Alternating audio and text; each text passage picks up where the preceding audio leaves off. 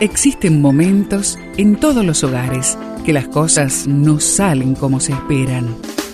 Susana y Gustavo Piñeiro te traen soluciones para tener un hogar diferente y duradero. Quédate con nosotros, porque ahora comienza Hogares de Esperanza.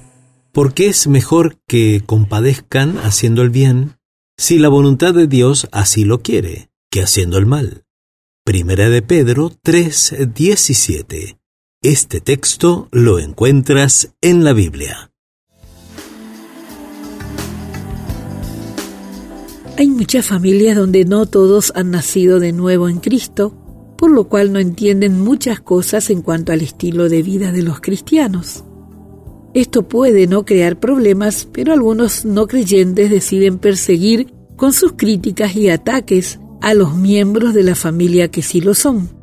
Dios promete recompensar a todos sus hijos que optan por sufrir de buena gana por lo que es correcto. El consejo del Señor es que no temamos y que pasemos la prueba adorándole. Si en algún momento tenemos que dar explicaciones, lo importante es que lo hagamos con mansedumbre y humildad.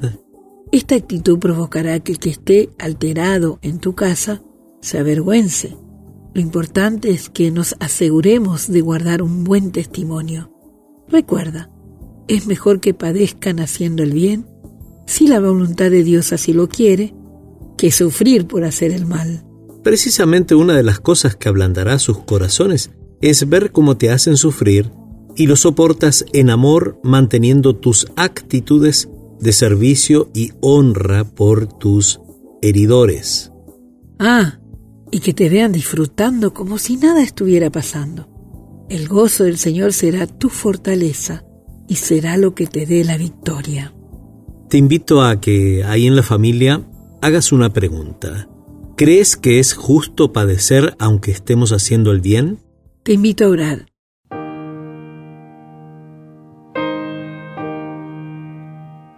Amado Dios, ayúdame a ejercer la fe para gozarme y alegrarme cuando enfrente ataques por ser fiel a ti, sabiendo que tú pasaste por lo mismo y venciste. Gracias por tu promesa de estar conmigo siempre. Y te lo pedimos juntos en el nombre de Jesús. Amén.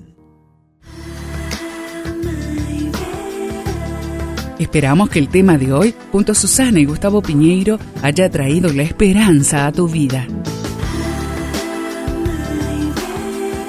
Si deseas ampliar este tema, seguí al Dr. Gustavo Piñeiro en Facebook y Twitter.